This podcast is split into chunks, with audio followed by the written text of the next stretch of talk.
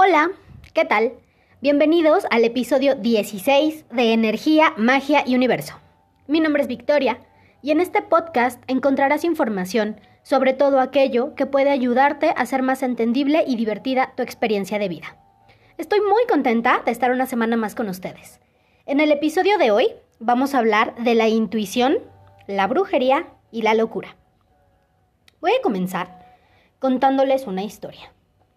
Todas las historias que les cuento las he presenciado, excepto las que platicaba mi maestro de tarot, pero siempre le doy crédito y les digo que es una historia que platicaba él. Pero la mayoría ha tenido la fortuna de presenciarlas, así que no crean que este, las invento o las veo en la tele, no.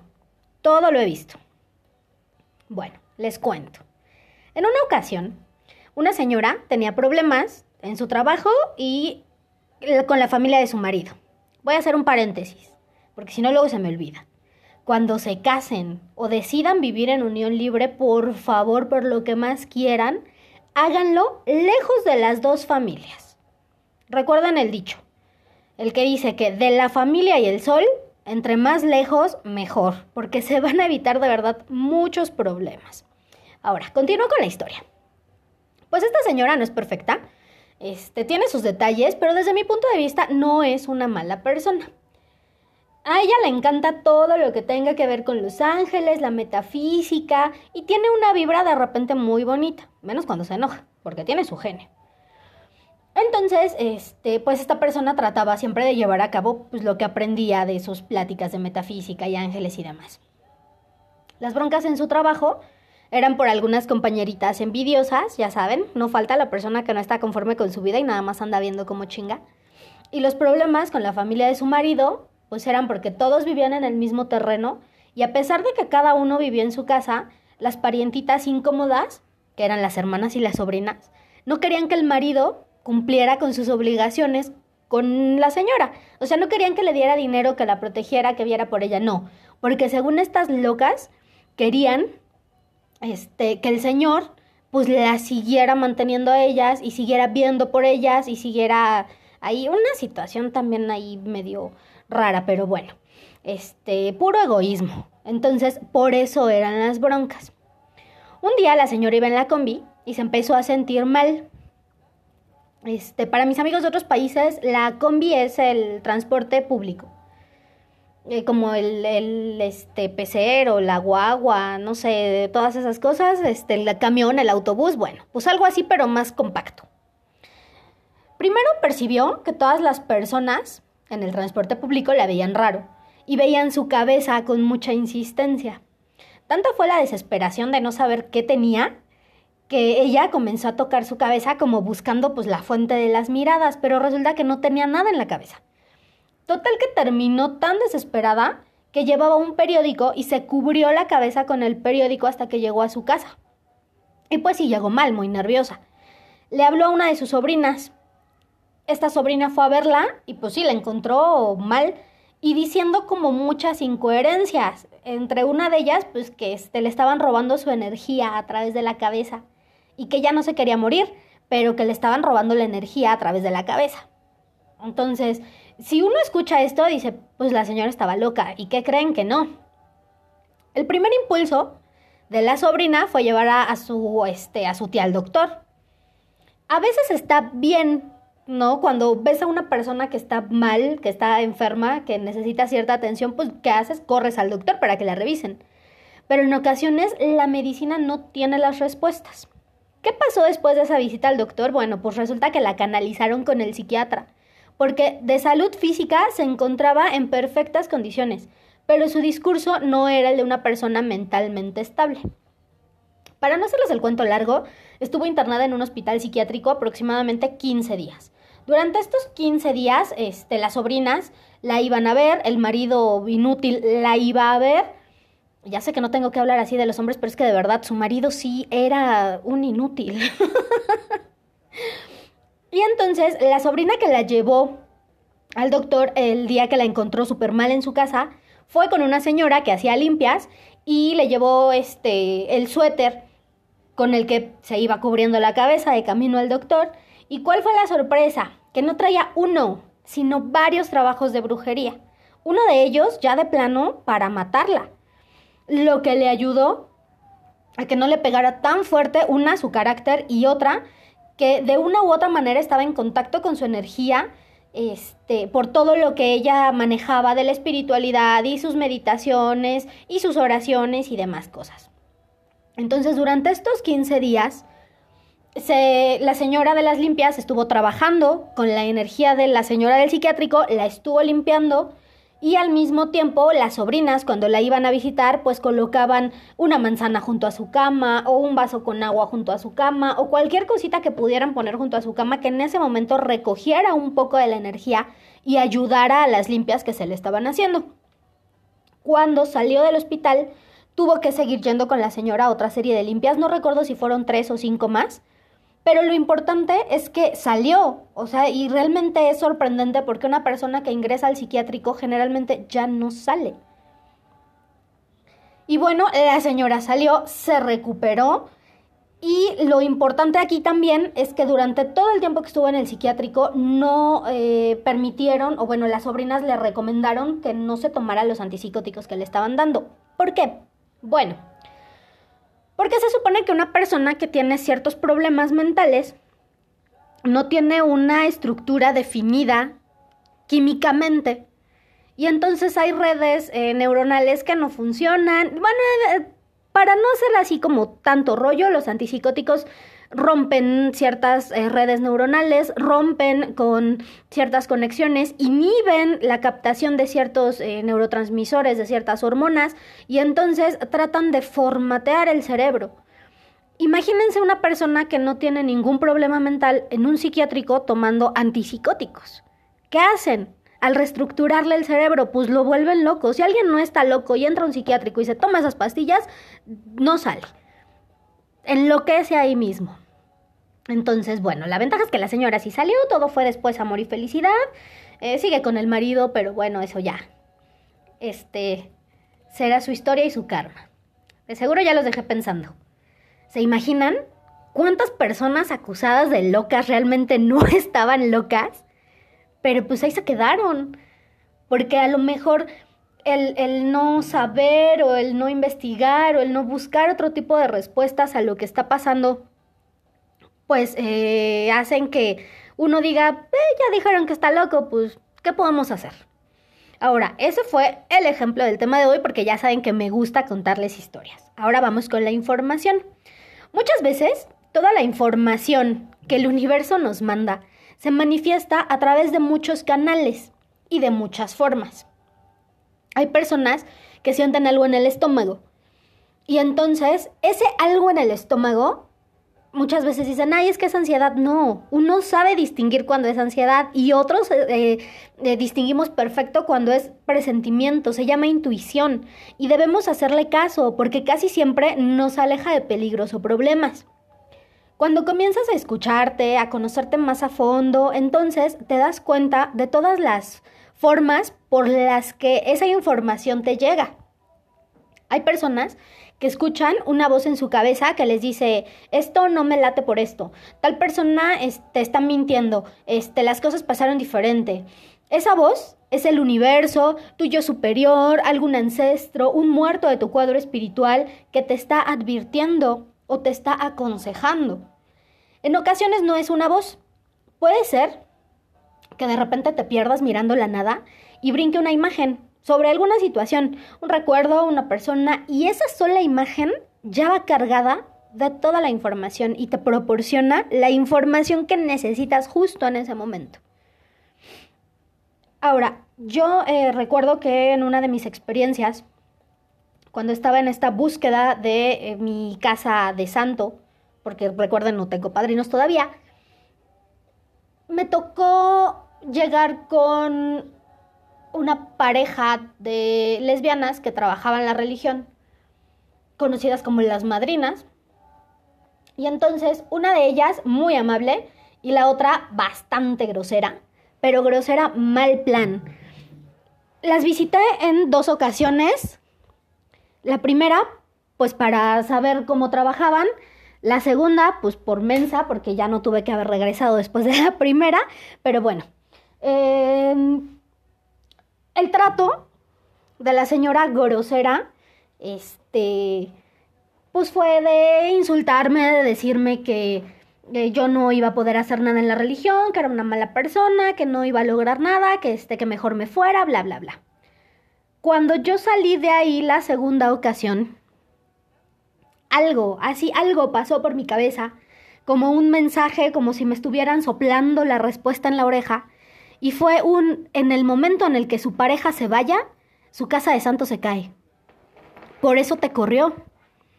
Porque la señora, yo no sé si dentro de su paranoia, sus cosas y demás, pensó que su pareja, al ser amable conmigo, me estaba coqueteando.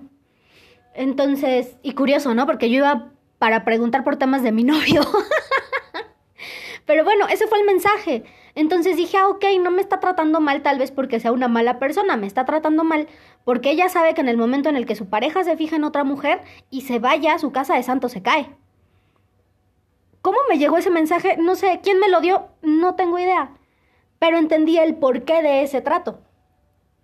En ocasiones, eh, les comento, hay gente que no le presta atención a esos mensajes y los deja pasar o dice, ay, ¿cómo pienso tantas tonterías? O ¿cómo se me ocurren tantas tonterías? Pues no son tonterías, o sea, es realmente eh, toda esta situación energética tan mágica y tan maravillosa de que toda la información realmente la tienes al alcance, la tienes ahí, solo tienes que enfocarte tantito y prestar más atención absolutamente todo lo que piensas, lo que sientes, lo que escuchas, lo que de repente eh, alguien habla.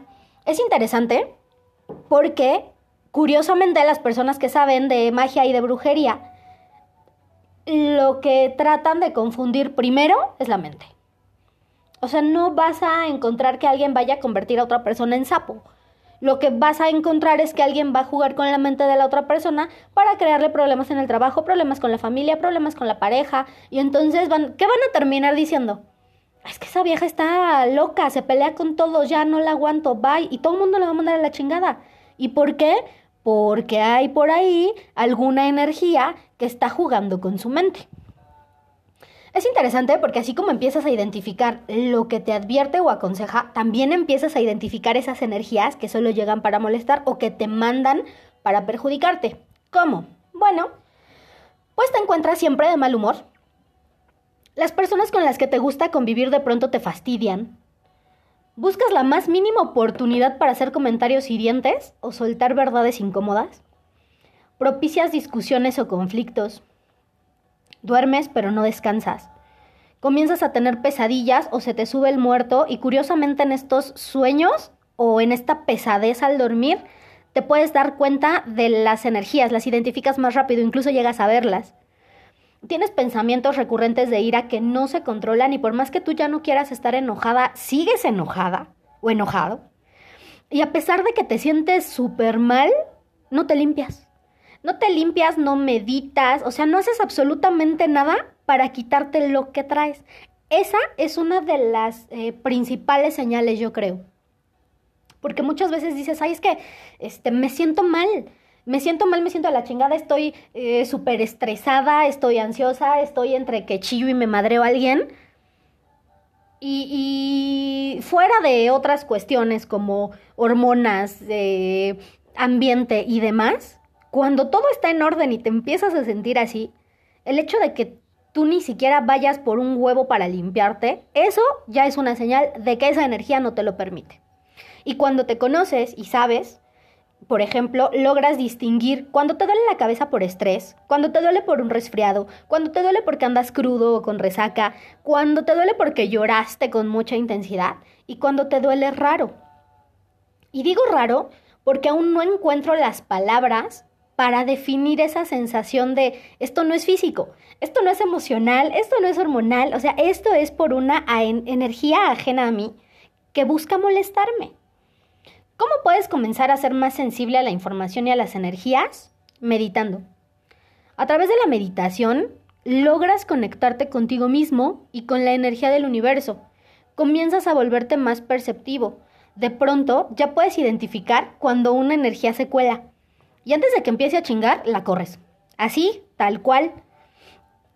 Lo que hago y me funciona, y me ha funcionado bastante bien, es prender un incienso, limpiarme con un huevo, Y en el momento en el que tiro el huevo a la basura, abro la puerta y le digo a lo que está en mi casa que se vaya. Que no es bienvenido y que así como llegó, se vaya a molestar a la persona que lo mandó o que regrese al plano de donde vino. Es difícil hablar de esto porque sé que muchas personas se van a identificar y van a entender lo que les estoy diciendo. Otros tantos me van a tachar de loca, pero de verdad sí pasa. Y lo comento porque a pesar de que hay mucha información, no siempre te dicen qué puede suceder. No te hablan de síntomas, no quieren profundizar en lo que implica tanto la percepción e intuición en los trabajos de brujería. Entonces tenemos la información a la mitad, porque sabemos que hay, por ejemplo, un trabajo para desesperar a una persona, pero no sabemos qué energía es la que provoca esa desesperación, no sabemos qué va a sentir esa persona. No sabemos qué va a escuchar, qué va a ver, qué va a soñar y vamos a ser sinceros, alguien que haya sido víctima de un trabajo como el de la señora de la historia, después de su experiencia tampoco lo va a ir contando, porque no la van a tomar en serio y la van a catalogar como inestable mental. Así que la recomendación de hoy es mediten, conozcan su energía y cómo se manifiesta y sobre todo, ojo, cuando un familiar se enferme y los médicos no sepan qué es lo que tiene porque a veces las enfermedades son solo un síntoma de brujería y se ayuda más con una limpia que con paracetamol. Y antes de que algunos digan, Victoria, estás loca, ¿cómo crees que el medicamento no ayuda? Bueno, ahí les va. No soy psiquiatra, pero soy psicóloga. Conozco los efectos de muchos medicamentos y soy fiel creyente de que las medicinas que se utilizan para tratar problemas mentales realmente no curan, solo adormecen síntomas y friegan la psique. Tan solo los efectos secundarios son horribles y la mayoría de las medicinas causan dependencia porque son drogas. Les voy a compartir información sobre un antipsicótico muy popular, la risperidona. Este medicamento reduce o elimina los síntomas negativos de la esquizofrenia y tiene ocurrencia relativamente baja de efectos extrapiramidales. Pero con ese relativamente pues entonces sabemos que no es 100% seguro que los efectos secundarios no sean tan fuertes o que no sean tan graves. Este medicamento ayuda a bloquear los receptores de serotonina y dopamina, entre otras muchas cosas. Ahora, las reacciones adversas de la risperidona se catalogan entre frecuentes, poco frecuentes y raras. Las frecuentes son náusea, sequedad de boca, dispepsia, estreñimiento, diarrea, cefalia, insomnio, agitación, cambios en el estado de ánimo, dificultad para concentrarse, somnolencia, aumento en la duración del sueño, incremento de peso, visión borrosa, disfunción sexual, efectos eh, extrapiramidales, prurito y erupción cutánea. Las poco frecuentes son dolor abdominal, aumento de la pigmentación de la piel, pérdida de peso, hipotensión, taquicardia, dificultad respiratoria, amenorrea, seborrea, etc. Y raras son manía o hipomanía, síndrome neuroléptico maligno, priapismo, convulsiones, disinesia tardía y púrpura trombocitoponética. Santo Cristo. bueno, no sé qué sea, pero suena, suena peligroso. Ahora las advertencias para el paciente. Abstenerse de ingerir bebidas alcohólicas u otros depresores del sistema nervioso central. Evitar el manejo de maquinaria peligrosa o la conducción de automóviles. No se deben efectuar cambios bruscos de posición y evitar la exposición a la luz solar. Cuando muchas veces lo que se recomienda para que una persona fortalezca su, su sistema inmune o bien su estado de ánimo es que se dé baños de sol. No que se quede tres horas a pleno rayo del sol sin ningún tipo de protección, pero sí que se ponga protector, solar y que salga unos 15, 20 minutos a que el, sol eh, lo impregne con su energía, que pueda haber esta recepción de vitamina D que nos va a ayudar a modificar tanto el estado de ánimo como hacer más fuerte nuestro sistema inmune. Y estas medicinas, pues de entrada con las advertencias ya te lo están quitando. Entonces, y este es, uno entre muchos. No creo en las medicinas para eh, la psicosis, para la depresión o para la ansiedad, porque yo creo que hay otros métodos más naturales. Como dato cultural, una cierta cantidad de psilocibina, que es la sustancia que se encuentra en los hongos alucinógenos, ayuda a restaurar las conexiones neuronales y alivia depresiones leves hasta por seis meses. Es natural y no tiene efectos secundarios. En Chile están implementando terapias de todo tipo con el uso de enteógenos, algunos mal llamados alucinógenos. Entonces sí tendríamos que echarle un ojito a las soluciones que muchas veces aceptamos por comodidad o por no estar informados. Pero bueno, eso ya será tema de otro episodio. No se preocupen, historias tengo muchas, así que hay podcast para rato. Vamos con el tip mágico de la semana. Coloca bajo tu colchón un atado de hierbas, de ruda, romero y lavanda para proteger tus sueños y potenciar el descanso. Si tienen alguna duda o sugerencia sobre los temas del podcast, pueden escribirme a la página de Facebook Energía, Magia y Universo. Nos vemos en el siguiente episodio.